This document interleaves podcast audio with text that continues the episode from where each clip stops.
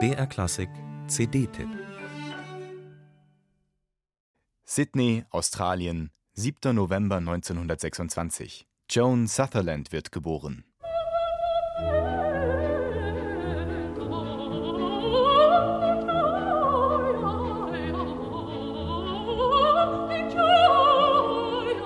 Eine Grande Dame des Bel Canto, die aber eigentlich in ein ganz anderes Fach wollte, nämlich Wagner. Sie findet, dass ihr das perfekt auf den Leib passt. Fast 1,90 groß, Mezzosopranistin. Die Eva in den Meistersingern oder die Elisabeth im Tannhäuser, das ist ihre Welt.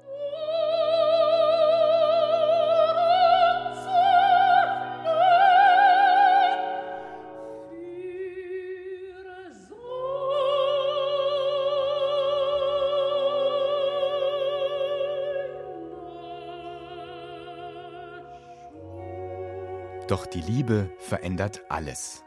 Sie lernt Richard Bonning kennen, auch Australier und Dirigent. Er entdeckt, dass Sutherlands kraftvolle und äußerst bewegliche Stimme bei Koloratur und Verzierung viel besser aufgehoben ist. Joan muss sich entscheiden: Wagner oder Bellini und Rossini. Sie ist sich nicht sicher, zögert.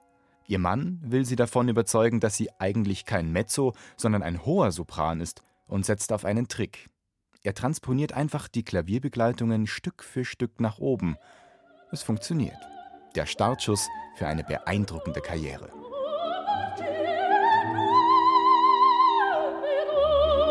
La Stupenda, die fabelhafte. Für Luciano Pavarotti ist sie die Stimme des Jahrhunderts. Im Belcanto entfaltet sich ihre Einheit aus Musikalität und Virtuosität. Fast 40 Jahre singt Sutherland auf höchstem Niveau, ist mit ihrer Technik noch heute ein Vorbild für junge Sänger. Und sie findet den richtigen Zeitpunkt, sich von der Oper zu verabschieden.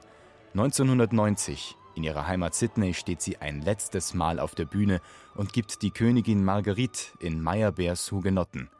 Ein grandioser Schlusspunkt, wodurch ihr Glanz bis heute nicht verblasst ist.